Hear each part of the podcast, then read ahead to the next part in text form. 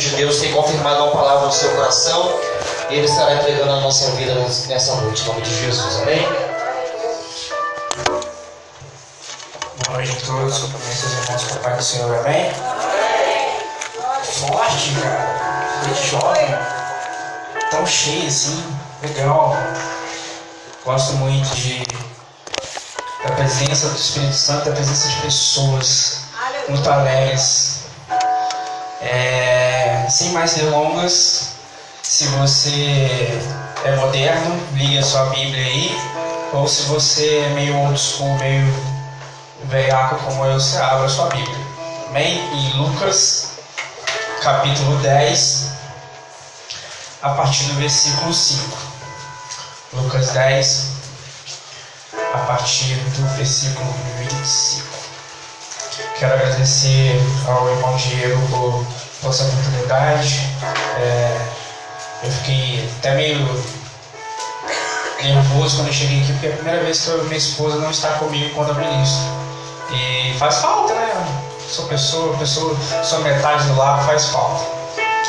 Mas nós ela está lá na nossa igreja, na Boa Sorte, numa formatura. Mas Deus está cuidando de todas as coisas. Amém? Todos digam amém. Tchau. Certo dia, um especialista da lei se levantou para pôr Jesus à prova com esta pergunta: Mestre, o que é preciso para fazer fazer para herdar a vida eterna? Jesus respondeu: O que diz a lei de Moisés? Como você entende? O homem respondeu: Ame o Senhor, seu Deus, de todo o seu coração, de toda a sua alma e de toda a sua força e de toda a sua mente. E ame o seu próximo como a si mesmo. Está correto, disse Jesus. Faça isso e você viverá. O homem, porém, querendo justificar suas ações, pergunta a Jesus: E quem é meu próximo? Jesus respondeu com uma história. Certo homem descia de Jerusalém a Jericó, quando foi atacado por bandidos e eles tiraram suas roupas, o espancaram, o deixaram quase morto na beira da estrada. Por acaso descia ali um sacerdote. Quando viu o homem caído, atravessou para o outro lado da estrada. Um levita fazia o mesmo caminho e viu o homem caído, mas também atravessou e passou longe. Então veio o samaritano e, ao ver o homem, teve compaixão dele. Foi até ele e tratou dos seus ferimentos com óleo vinho e os enfaixou. Depois colocou um homem em seu jumento e levou a uma hospedaria onde cuidou dele. No dia seguinte, deu duas moedas de prata ao dono da hospedaria e disse: Cuide deste homem. Se você precisar gastar mais com ele, eu lhe pagarei a diferença quando voltar. Qual desses três você diria que foi próximo do homem atacado pelos bandidos? perguntou Jesus. O especialista da lei respondeu: aquele que teve misericórdia dele. Então Jesus disse: então vá e faça isso. Amém? Senhor Deus Pai, assim nós te agradecemos, Senhor, por este culto maravilhoso, os louvores, Senhor, adoração. É tão bom sentir a tua presença aqui, Senhor. É bom, Senhor, estar com meus irmãos, estar com mais uma família, Senhor, que vai herdar a vida eterna. Obrigado, Senhor, por tudo que o Senhor fez na minha vida até agora. Toma, Senhor, o teu lugar e que eu diminua e o Senhor cresça. Assim eu te peço, em nome de Jesus. Amém? Isso aqui é mais um dos fights que Jesus tem com os mestres da lei. Mais uma discussão. É, é, e eu gosto dessas discussões com, com, de Jesus Cristo com, com esses mestres da lei, porque sempre reduz os mestres da lei ao nada. Mas eu quero dar duas informações para vocês antes de a gente começar, começar essa pregação aqui. Primeira, depois desse vocês vão entender porque eu vou falar essas notícias aqui. Uma pesquisa mostra que 53% dos brasileiros passam 6 horas do dia na internet. 3 horas delas nas redes sociais. Essa aqui é pior. No ano passado, um jovem de 36 anos, 35 anos, o Akihiro Kondo, se casou com uma assistente de voz chamada Miku. Se casou. Chuta quanto ele, gastou no casamento dele com o celular, assistente de voz. Você Diego, ó, o cara gastou 65 mil reais. Imagina, 65 mil reais pra, pra casar com uma assistente virtual. É difícil, mas vocês vão entender por que eu coloquei essas informações aqui. Mas bom, quando Jesus faz aquela pergunta para o mestre da lei, ele já sabe qual é a intenção do mestre da lei. O mestre da lei queria provar Jesus. Então ele faz a pergunta e o mestre da lei, com toda a sua pompa, querendo se mostrar, ele fala uma passagem lá de Deuteronômio 6,4 e Levítico 19, 18. Eu acho interessante que esse, esse, essa parte em Deuteronômio é a Shema, é a oração principal do, dos judeus. É, todo judeu fazia essa oração de manhã é, e nas reuniões de culto. Eu acho que, que, que, o, que o religioso deve ter começado até com, com a própria Shema, ele deve ter falado assim: ó, ouça, ó Israel, o Senhor é nosso Deus, Deus é único. Ele ele fez tanta pompa para falar aquilo que Jesus Cristo está aí mais um religioso. Aí ele começa a contar uma história para aquele cara ver que ele é religioso, para mostrar que ele não tem nada de misericordioso, ele não é um cara que está prestes a pregar o evangelho. Ele é um religioso. Ele conta que uma pessoa foi espancada numa estrada de Jericó para Jerusalém e é interessante que Jericó era uma cidade meio sacerdotal, viviam muitos sacerdotes ali, então era um local comum de passagem. Aí ele fala que os dois religiosos, o sacerdote e o levita, subiram e para os deveres religiosos. É importante entender que, tipo assim, eles sempre estavam de passagem ali e para o dever religioso eles teriam que estar considerados puros. Se eles tocassem uma pessoa que tinha machucados ou sangue ou qualquer coisa do tipo, eles eram declarados impuros. Eles não poderiam estar lá recebendo as ofertas, eles não poderiam participar do culto, da adoração, do sacrifício. Então Jesus Cristo mostra para esse cara, só, você é religioso, cara. Como o sacerdote levita. Então o que, que é o próximo? Jesus Cristo está reforçando uma, uma passagem lá de Mateus, que é misericórdia quero, não sacrifício.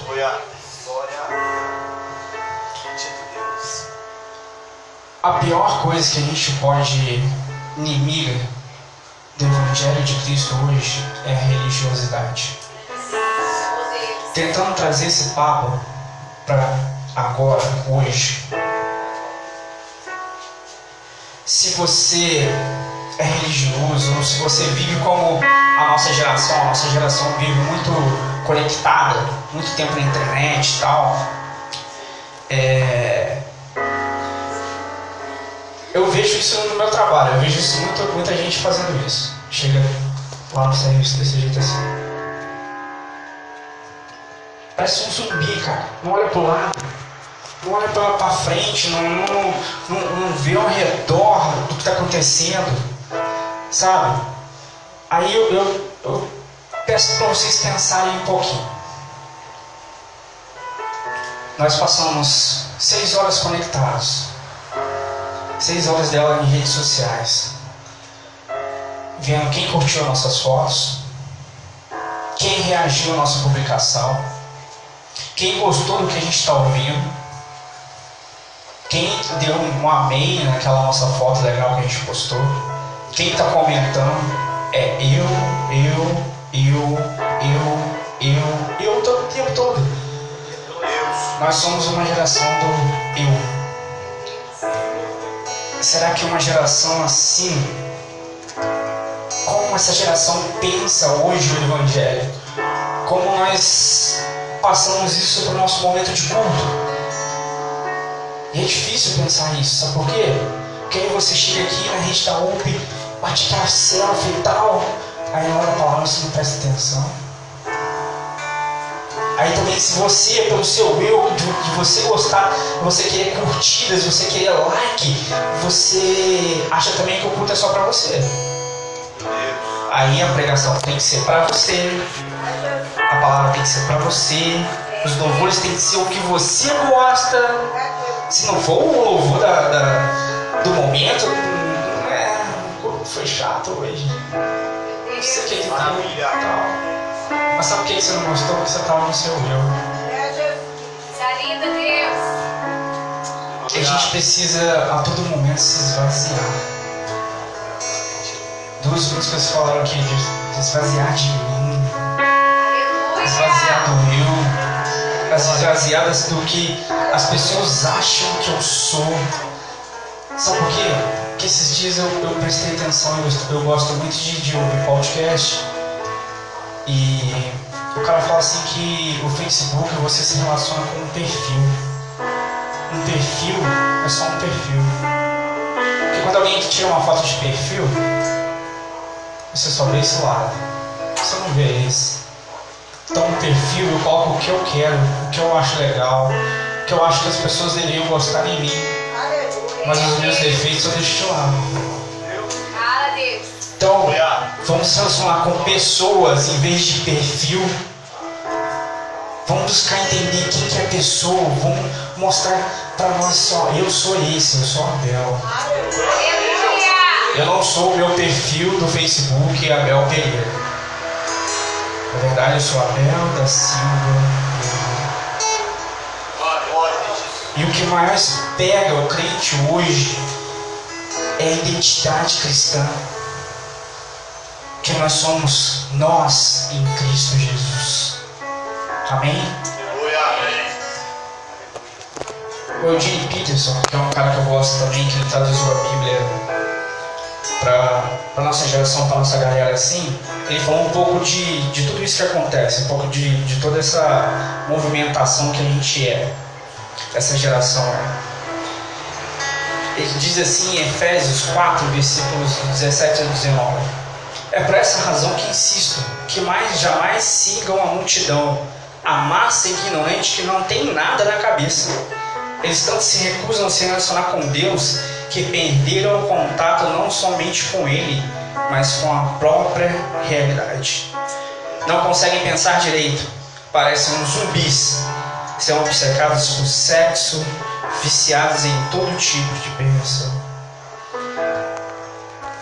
Será que a gente não está viciado nisso aqui? Sabe o que a gente posta aqui não mostra que a gente está viciado na gente mesmo? Façam essas perguntas para vocês. Será que nós conseguimos, por um momento, nos vincular de nós mesmos?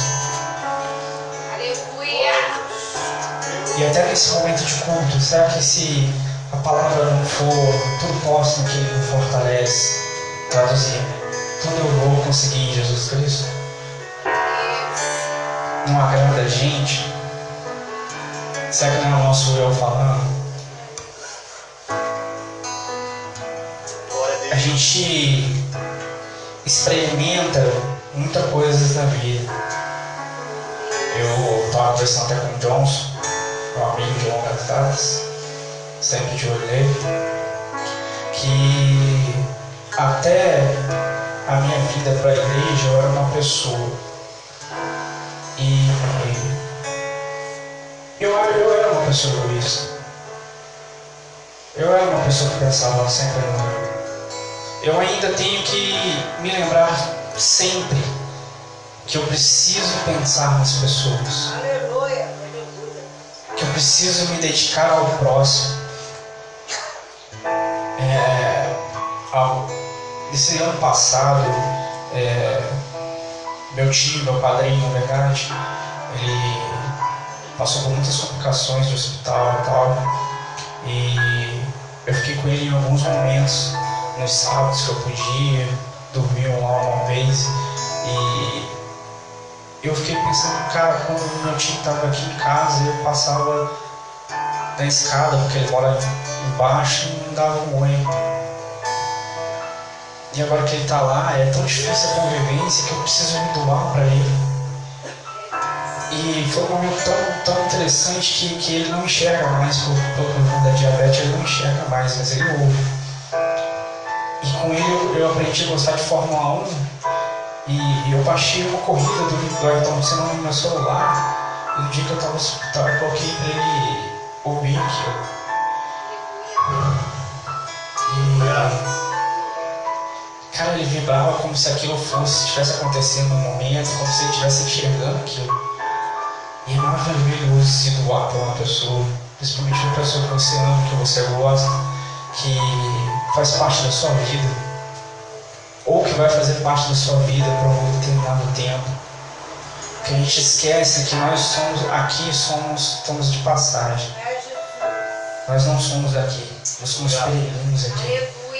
Nós desejamos um lugar melhor, um lugar onde não vai haver sofrimento, não vai haver dor. A gente deseja muito, muito de, de paixão é a vida inteira. Onde não vai haver a gente. Vai haver uma reunião de adoradores de Cristo Jesus. Então vamos voltar para o nosso papo aqui. Imagina se a gente tentar ampliar toda essa nossa vivência aqui do nosso eu em 10 vezes. Isso que eu vou falar para vocês aqui, depois vocês podem me perguntar que eu sei tudinho onde eu achei essas informações. Ó, imagine que todas as suas transações bancárias são por um aplicativo. Quem tem aplicativo do, do banco aí? Legal? Aí, a sua conta do banco está vinculada com todas as coisas que você faz. Quem tem Spotify, Netflix, essas coisas, tudo. Alguém tem? Netflix, pelo menos. Vamos lá. Vamos supor que se você está assistindo a Netflix, não sei, uma série aí. Fala uma série aí, gente, que vocês estão vendo. Eu estou meio fora do Netflix. Nenhuma? Oi? Ah, os 10 mandamentos. Bom, os 10 mandamentos fica muito difícil, hein? É que a minha próxima exemplo aqui era você comprar uma roupa do personagem. Mas vamos lá, você achou maneiro um vestido lá de uma mulher dos 10 mandamentos. Aí por estar vinculado com a sua conta bancária, você pega aquele vestido. Porque você quer sair à noite. Porque você conheceu uma pessoa por um aplicativo de celular também, de relacionamento. Não vou falar o nome, senão a galera vai entrar. Aí você conhece o cara tipo Johnson, assim, bonito, entendeu? Dá uma curtida na foto dele. Aí você compra instantaneamente pela Netflix a mesma roupa. E ela chega para você em 4 horas. Imagina. Sem ninguém te pegar também não, tá gente? É um drone. O drone vai descer na sua casa, vai deixar ah, o, pacote lá direitinho, você pega, já tá pago. Você não precisa ter contato com ninguém. Aí você se arrumou, legal, mas você se sentiu mal, deu um dor de barriga em você, sabe? Aquele nervosismo mesmo que dá quando a gente vai conhecer uma pessoa. Aí você abre o seu aplicativo seu celular, faz uma consulta médica com um tal de U-Bot. Aí ele fala pra você, ah, isso aqui é passageiro, você toma um remedinho aí. Legal, já vai. Aí você, ah, tô bem agora, tomei um remedinho, então vou contratar o Uber. Aí você chama o Uber e tal, o Uber para na sua casa, você desce, vai falar com ninguém, porque o Uber também é autônomo, é um robô que dirige. Isso é verdade, gente. Tem já, tá? Que eu tô falando aqui pode parecer que é, que é muito o filme ficção científica, mas tudo que eu tô falando aqui já tá rolando. Aí, dentro desse meio termo que você está indo para esse encontro com o nosso amigo Johnson, Johnson Spade, você lembra que a rede aqui na UP hoje. Mas você também não liga, porque você vai poder assistir na live depois do YouTube. Tentou captar toda essa experiência? Você acha que num mundo onde tudo isso esteja em total uso para todo mundo, cabe Deus nessa jogada?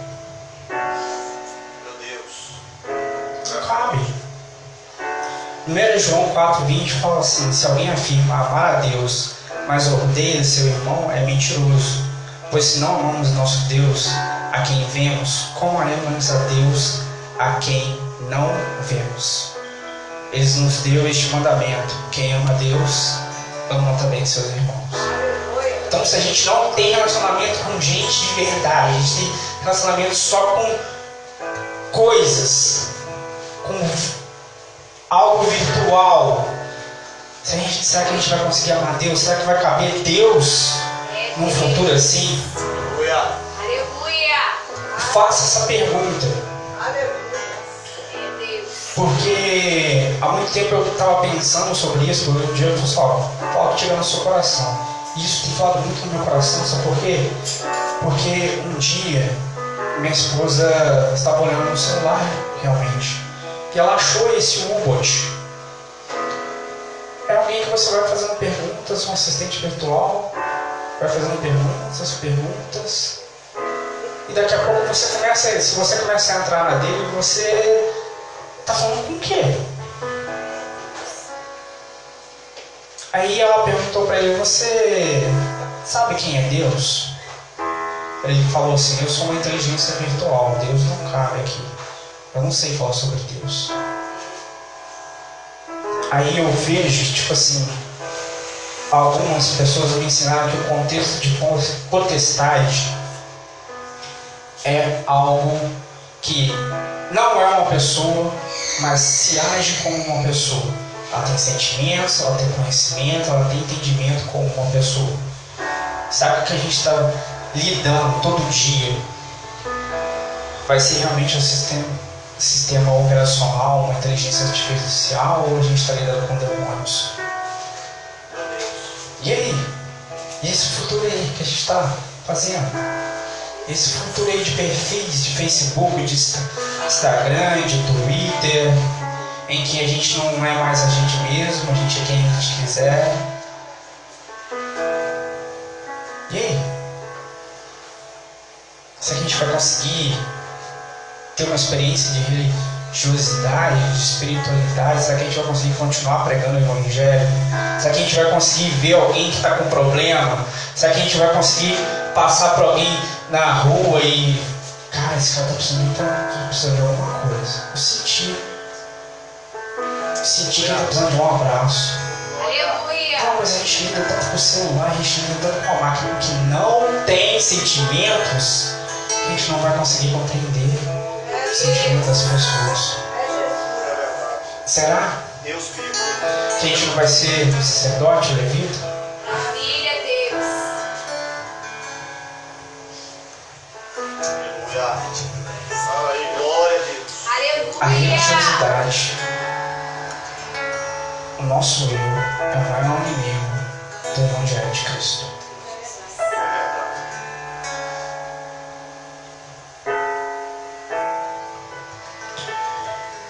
Eu, há muito tempo, a inspiração para essa pregação foi de um livro que eu li chamado Discipulado, é de um pastor alemão na Segunda Guerra Mundial, e ele faz uma boa leitura desse texto. Ele diz assim: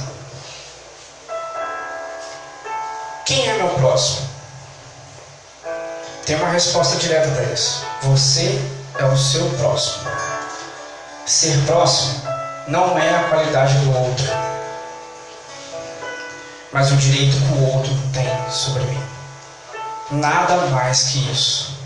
Sou eu quem deve ser próximo para o outro. Entendeu? O próximo não é a qualidade daqueles que estão em volta da gente.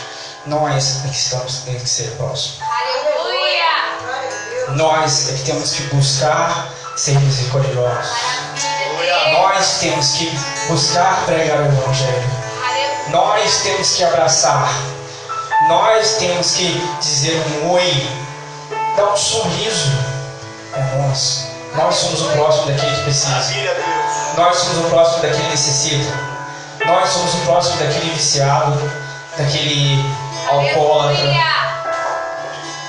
Nós, com o nosso testemunho de vida, com o nosso amor, a nossa alegria que só Cristo pode nos dar, é que somos próximos dessa pessoa que está, às vezes, próximo de um suicídio. Porque ela está tanto tempo no serviço, ninguém olha para ela para ver que ela está triste. Ninguém dá um abraço nela. Ninguém dá um oi. Ela já é invisível para todo mundo. Então vamos ser próximos para essas pessoas. Vamos ser próximos para quem necessita de uma ajuda. Vamos ser próximos para quem está triste. Vamos ser próximos.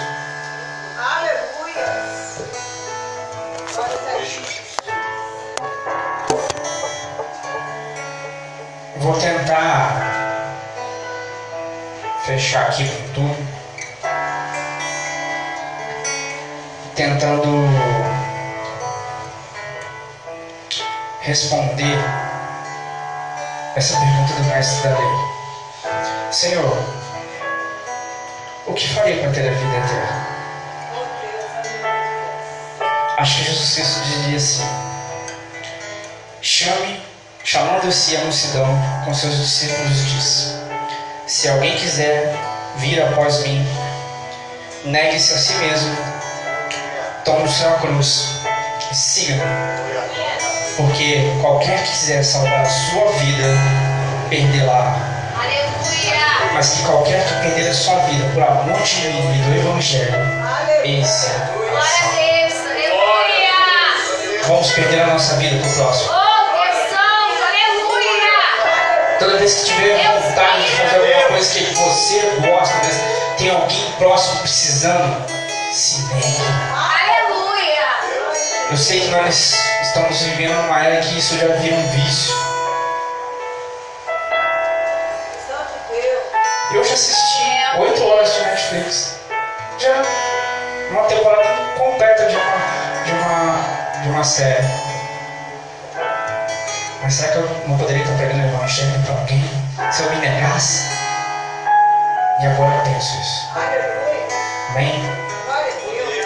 Eu já estou aqui.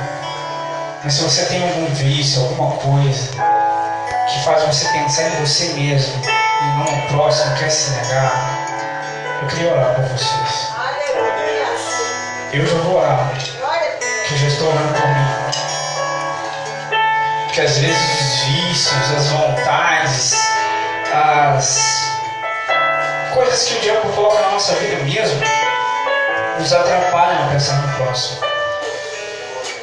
Então, se você tem algum problema, quero orar por você. Se levante vem aqui na frente. Amém? Senhor Deus. Oh, Deus, nós te adoramos, Senhor. Nós queremos, Senhor, no momento de agradecer o teu santo nome, dizer que tu és bom, tua Aleluia. bondade dura para todo sempre, Senhor. Oh. E que o maior Senhor já nos deu na cruz do Calvário. O Senhor pensou em si, pensou em nós. Nós queremos fazer um pouco, Senhor, o que o Senhor fez por nós. Se é que nós possamos fazer 1% do que o Senhor fez às outras pessoas. Nós queremos, Senhor, carregar a nossa cruz e nos negar, negar nossas vontades, negar nossos vícios, negar, Senhor, o que a gente é pelo Evangelho da cruz. Aleluia. O Evangelho que salva, o Evangelho que liberta. Senhor. Ó Senhor, Aleluia. Tu és Deus. Glória, glória. E nós tu és não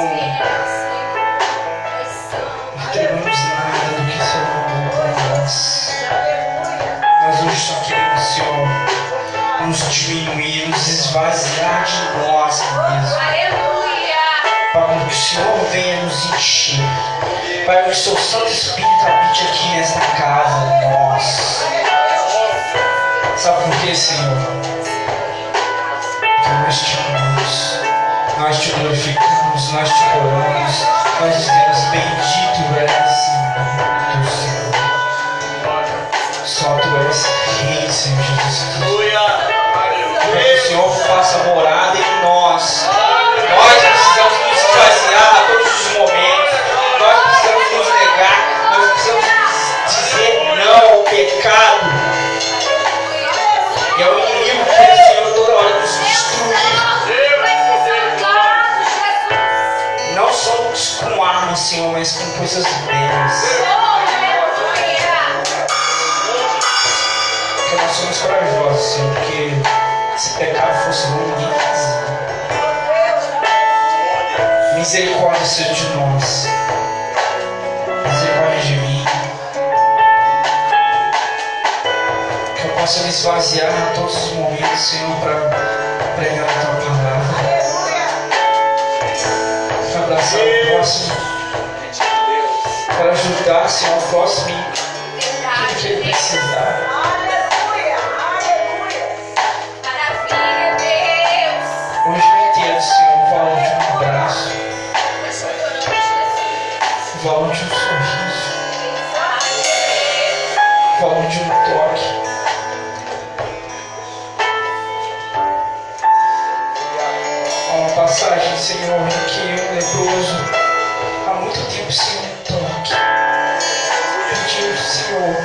Se eu quiser, Senhor me sabe, o Senhor tocou nele, suas chagas desapareceram. O Senhor tocou nele, Senhor.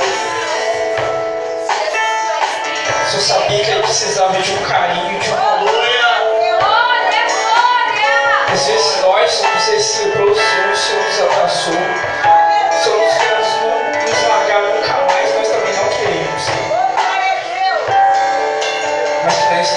Possamos abraçar, Senhor. Abraçar o mundo que estava fora. Abraçar o mundo que precisa de Ti, Senhor. Nós reconhecemos a nossa pequenez que sem o Senhor nós não fazemos nada. Então que o Seu Santo Espírito vá à nossa frente. Quando eu, Senhor, abraçar, não seja eu, seja o Seu Santo Espírito.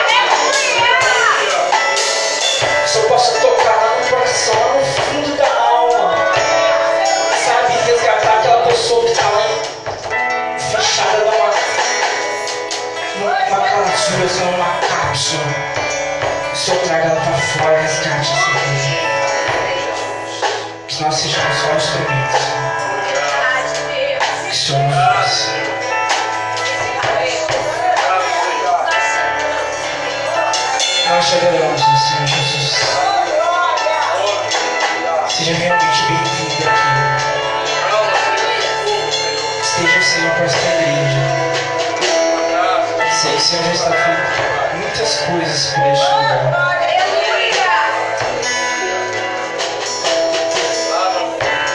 Mas o Senhor me revela que vai fazer muito mais coisas pelo esse bairro.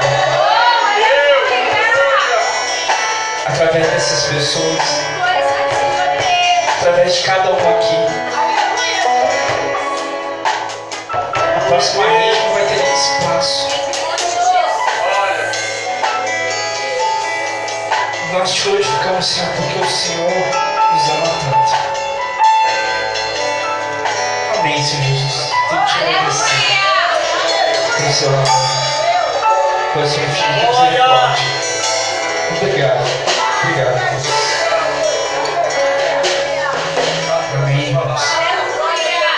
Assim eu agradeço a oportunidade.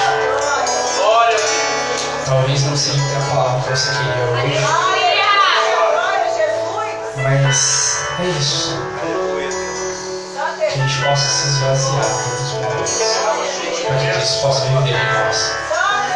Amém? Jesus, eu passo a